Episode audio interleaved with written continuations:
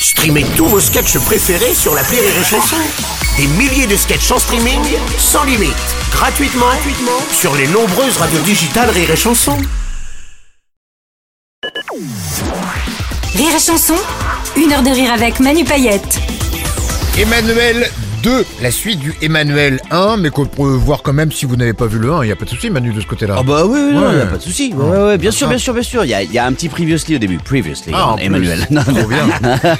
On se récap en plus. mais en fait, je pense à le faire. Ah ouais, ouais. Je pense à le faire. Il y a vraiment pas besoin parce qu'en fait, c'est la suite des aventures de ce gars qui, dans le spectacle d'avant, n'avait pas d'enfant.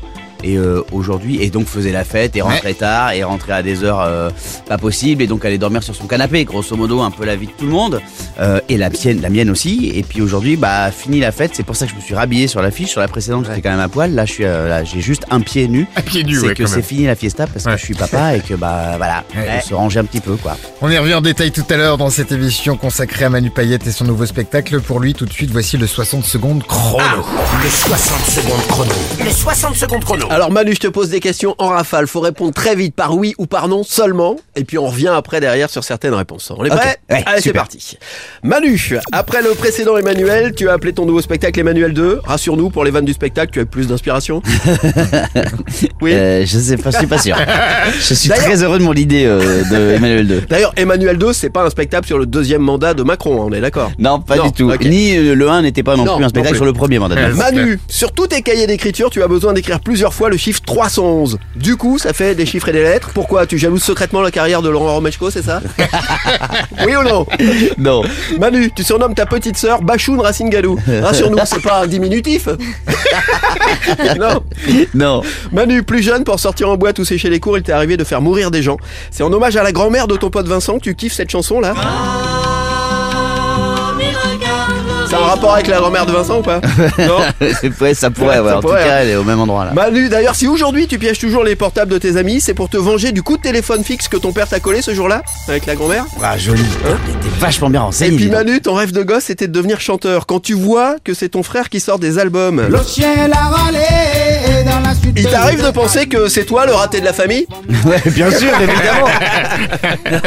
Alors on va revenir dessus quand même. Manu, le surnom de ta sœur, c'est quoi ce surnom pas possible? Non, en fait, ma sœur, je l'appelle Bachoun depuis qu'elle est née. Bah, en fait, ma sœur, Anne-Valérie, son vrai prénom. c'est Anne-Valérie, ouais. Ouais. Quand, quand ma sœur est née, on avait euh, 14 ans, genre mon frère et moi, tu vois. Ouais. Et donc, euh, elle arrivait comme le petit cadeau, tu vois. Et nous, on était trop gaga de notre petite sœur. euh, voilà, c'était, elle s'est vraiment arrivée comme une surprise. Ouais. Et du coup, bah, on était, enfin, on avait que 14 ans, tu vois. Oui, oui, oui. On Ouais, pas, ouais. voilà. Donc, on lui donnait des petits surnoms, ça changeait tous les jours. Et Bachoun est resté D'accord. jusqu'à aujourd'hui. Et des fois, on disait Racine Gadou, ou là, ça la rendait dingue, ça l'énervait quand elle était gamine. Et plus elle s'énervait, plus on inventait Tu des mots, etc. bah ouais. J'avais un pote que j'appelais comme ça, moi, il s'appelait Alain, Alain Bachoun. Ouais. Ah Bonsoir. Bonsoir, monsieur. Merci. Alors l'anecdote de la grand-mère de ton pote Vincent. Vincent mourir. Ça, c'est fort. Vincent Duchman. Vincent Duchman, ouais. Ouais, parce que mon père, parfois, il, il me trouvait chelou comme je disais rien en rentrant chez moi euh, le soir, parce que je communiquais pas beaucoup avec mes parents, parce que c'était à l'époque de Nirvana, on communiquait pas avec ses parents.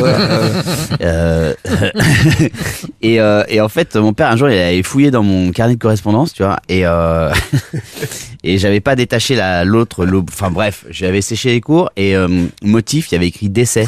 Et mon père m'attendait sur mon lit, tu vois, il était assis sur mon lit, et il me dit qui est mort? Je dis comment ça qui est mort? Personne Heureusement, sinon euh, on serait triste.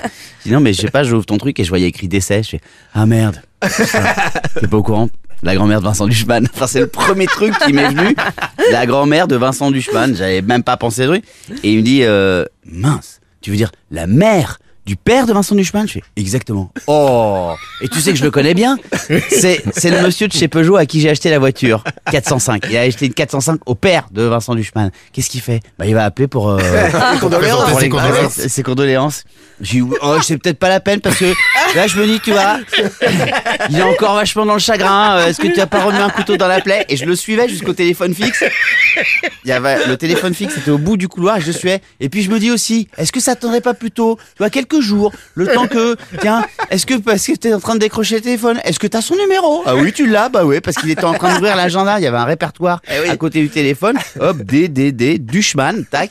Il appelle le papa et le papa décroche devant moi. Et tu sais, sur les téléphones fixes, il y avait un écouteur. Ouais. Et donc je prends l'écouteur, je me dis, tiens, je vais aller jusqu'au bout, tu vois. jusqu'au bout de la- du supplice. Et donc j'ai dit, mais allô? Oui, oh là là, quel mon dieu, quelle nouvelle. C'est Gérard. Et donc, euh, ouais, Gérard, comment ça va? Bah, bah, ça va. C'est surtout à toi que je pose la question. Bon, pas mal, ça va pas mal. Ah putain, t'es fort. La résilience, bravo. C'est. euh, je suis désolé pour ta maman. Ma maman, qu'est-ce qui s'est passé? Je sais pas. Ah, Je sais pas. Manu vient de me dire qu'elle était morte. Ah pas du tout. Elle est pleine de bourre. Elle est devant moi. Et, donc. Et là, j'ai euh, bah, j'ai dégusté. Ça a un goût particulier les téléphones fixes de France Télécom d'avant. Truc en bakélite là, ouais, c'est. Ça a un goût particulier. Ah, Quand tu te prends ça vers la tronche, ça pique Bah, un tu peu. manges quoi. pas pendant 15 jours, 3 semaines. ça, hein. ouais. Faut le digérer après. Manu, tu vois la demoiselle qui est à tes côtés Nash. Nash, effectivement. Alors, je sais pas si vous vous connaissez. En tout cas, elle, elle te connaît plutôt très très bien parce qu'elle est ultra très très fan. Tu vois Ouais, c'est vrai. Ouais, c'est Ouais, ça. Elle va nous en parler dans un petit instant. Ce Chouette. sera le premier billet de cette émission pour notre invité Manu Payette. À tout de suite.